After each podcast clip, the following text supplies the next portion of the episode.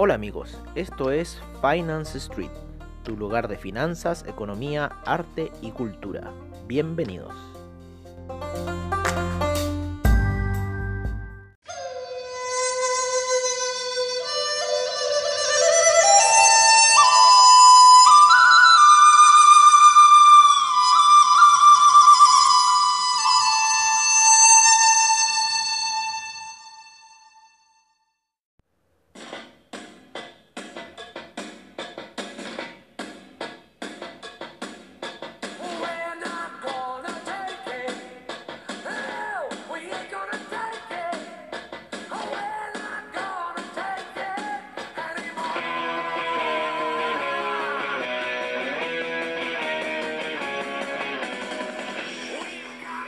Hola amigos de Finance Street y bienvenidos a esta sesión de previa de mercados.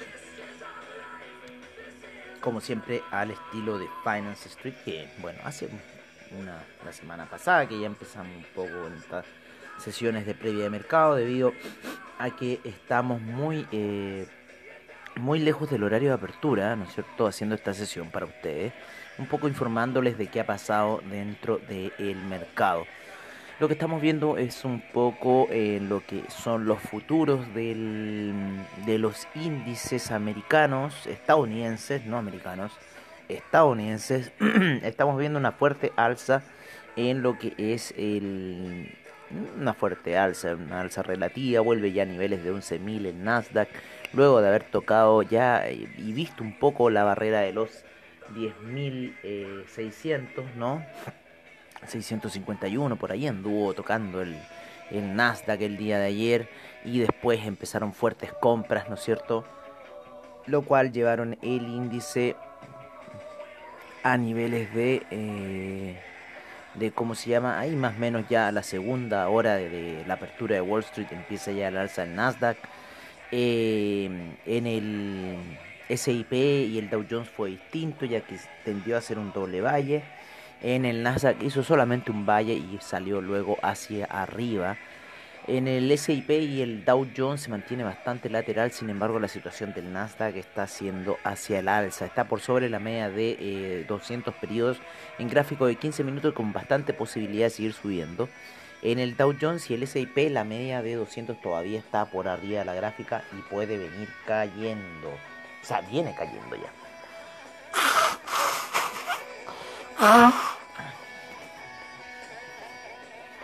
Es la mañana y nos pasa esta cosa de sonar, no discúlpenos, pero es algo casi inevitable que se nos tapa la- las narices. No sé, será por la primavera que ya está empezando. Ya se siente un poco más el olor al aroma y ahí ya me empieza a dar la alergia, así que el plátano oriental también me mata bastante. Pero bueno. En lo que es Europa estamos viendo una ligera alza, ¿no? Eh, luego del desplome que tuvo ayer eh, el DAX, ¿no? Y el índice español también, un desplomazo que ya lleva desde el día viernes. Está en los niveles de 6.676, bastante bajo el índice español, así que es que llegue a los 7.000 sería casi que un milagro por ahora, ¿no? El DAX se encuentra en niveles de 12.647 por ahora. En lo que ha sido el movimiento de los metales, ¿no es cierto? Estos han lateralizado después del desplome ayer, e inclusive cayeron un poco más. Están ahí queriendo entrar nuevamente a la zona de los 800, de los 1800, están en 1903. Al parecer durante la noche tocó un poco esa zona, sin embargo está rebotando, así que el oro sigue ahí. Yo creo que ya estarían posibilidades de empezar eh, quizás un camino ligeramente alcista.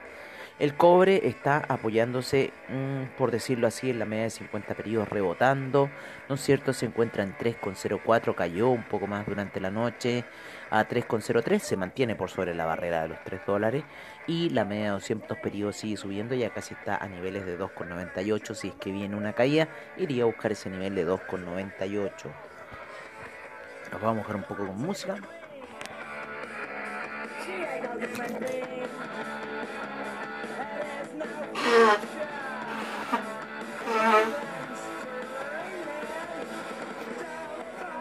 Ya, volvimos, volvimos, nos fuimos a sonar un rato. Oh, qué terrible esta cosa, señora. Bueno, estábamos hablando un poco del cobre, ¿no es cierto? La situación que estaba. El platino en gráficas de una hora está empezando a traspasar esa media de 20 periodos que viene cayendo muy fuerte. Así que vamos a ver qué va a pasar. La plata también. La media de 20 periodos viene cayendo muy fuerte, así que puede ser quizás un golpe para dar otra situación bajista. Hoy día vamos a ver qué dice Jerome Powell, ¿no es cierto? Hoy día y mañana habla, así que habla dos veces, así que va a haber harto movimiento en el mercado esta semana. Eh, nos vamos al oro negro. En el BTI tenemos una, eh, niveles de 40,06 después de tantear casi esos 38 que llegó ayer, ¿no es cierto? Eh, y retroceder un dólar en la gráfica de 4 horas se encuentra por debajo de la media de 20 periodos, por debajo de la media de 200 periodos, apoyado en la de 50 periodos, así que quizás podríamos ver un impulso alcista, vamos a ver, hay que estar monitoreando un poco lo que está pasando en el Golfo de México con las tormentas tropicales que se generan en esta época del año y ya deberíamos estar saliendo de esa situación. El que está subiendo es el café, tal cual nosotros se los dijimos, ¿no es cierto? Ya va en 114, creemos que puede ir a buscar esos 125 en un par de días, ¿no? No va a ser repentinamente, tendría que ser una cosa así como la explosión de, de Beirut, pero eh, más lentamente, ¿no? Se apoyó en la media de 200 periodos fuerte, está por debajo de la de 50, por debajo de la de 20 en gráficos diarios, así es como vemos nosotros el café. Y eh, bueno, está retrocediendo luego de tocar esa media de 200 periodos tal cual le dijimos, así que va hacia arriba en este minuto. Vámonos un poco con las divisas. La suerte del euro parece que no va a ser muy buena. Eh, si rompe ya el 1.170 sería ya eh, la caída, ¿no es cierto? Porque ese es un soporte muy grande que tiene el euro en esa zona. Eh, en este minuto está en 1.174 y con bastante posibilidad de seguir un camino bajista ya que hay un cruce de medias móviles por encima de la gráfica en gráficos diarios de la de 20 y 50 periodos. Así que esa situación podría ya estar llevando hacia una caída. En lo que es el dólar index, la misma situación. El cruce de medias, si bien no está todavía, pero está la gráfica apoyándose en la media de 20 periodos bastantes días, por decirlo así, casi todo septiembre lleva apoyándose ahí. ¿Qué te pasó este, eh?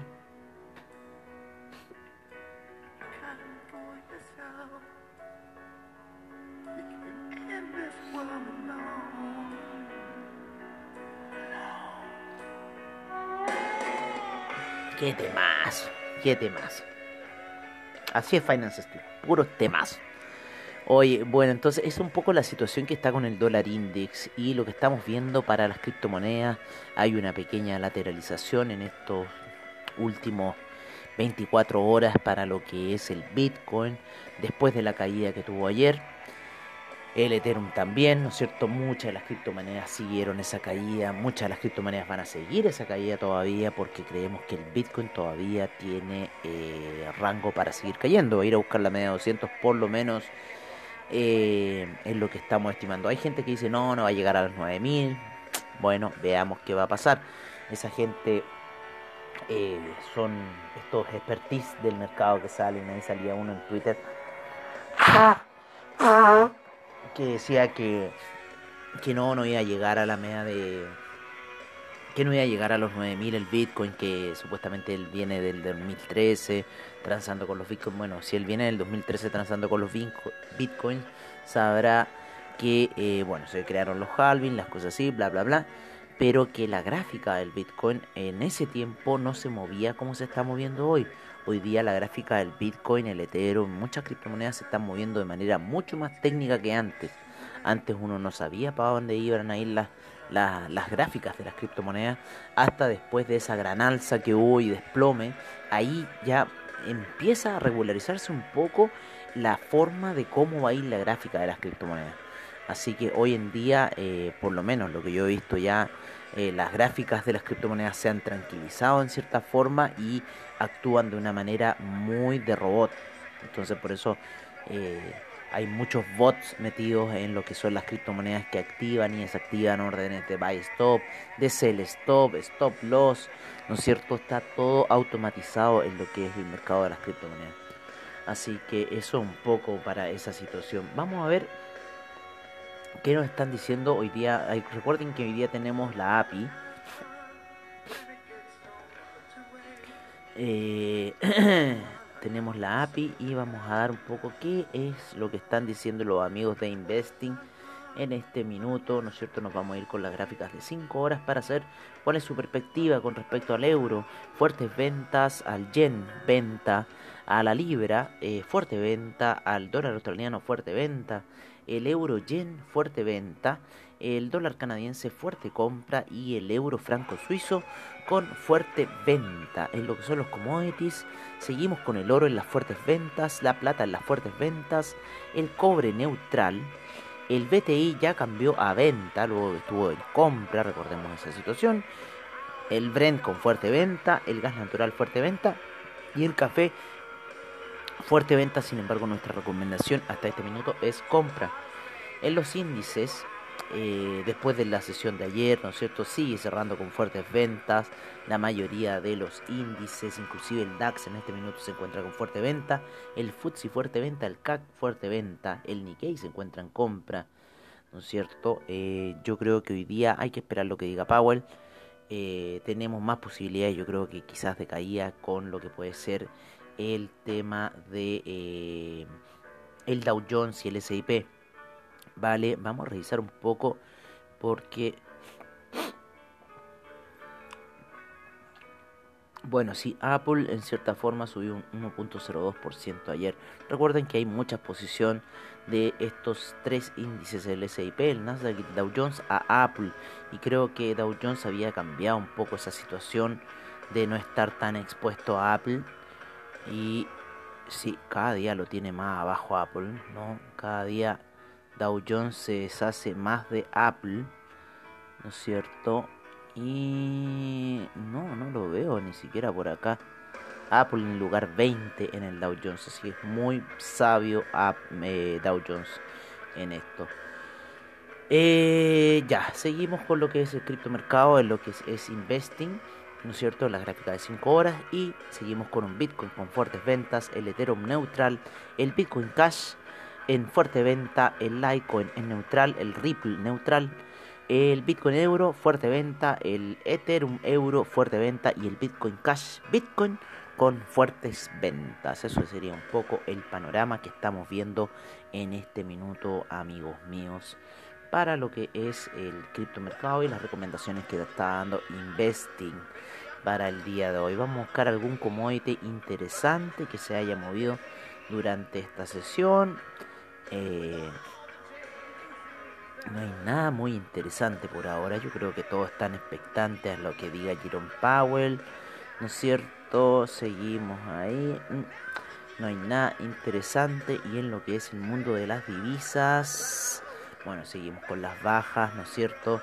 El, el, el ¿cómo se llama? El yen se sigue apreciando en 104 ya. Así que bueno, seguimos ahí un poco expectantes a esa situación. Y bueno, para otras divisas, yo creo de eh, Latinoamérica, hay que estar atentos a esta subida que está teniendo el dólar index, ya que podría hacer subir las divisas locales. E inclusive estamos viendo una pequeña formación de hombro, cabeza, hombro invertido en eh, gráficas de diario, ¿vale? Bien rara así la forma, pero tiene bastante salida esa situación, inclusive casi como que un doble vaya, así que podríamos esperar cualquier cosa y, ir a buscar niveles bastante altos para el dólar index, lo que haría cambiar muchas situaciones dentro del mercado. Y también haría que el, el, oro y la plata se siguieran depreciando, así que ojo con lo que está pasando con el oro y la plata, que podría ser una indicación de que el dólar index vaya a subir.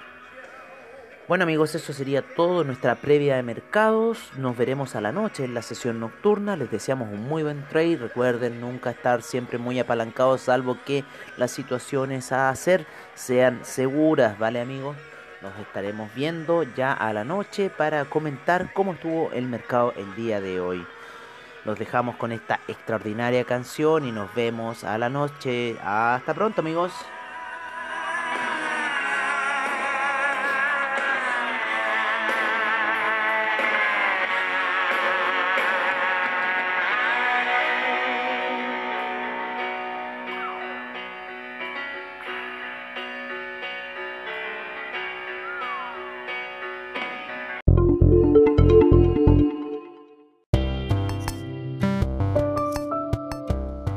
Y recuerden, si se perdieron algún episodio de Finance Street, encuéntranos en nuestra página web finance-street.webnote.cl donde podrás ver nuestras noticias, trading view, reportajes y nuestros servicios financieros. Recuerda finance-street.webnote.cl. Los esperamos.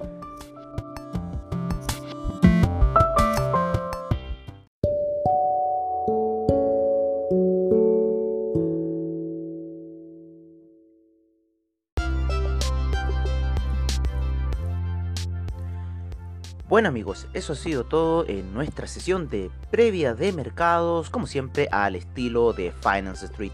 Agradecemos a investing.com, Trading Economics, AvaTrade, eh, CoinGecko por toda la información que nos brindan a diario. Y los esperamos en lo que será nuestra sesión nocturna.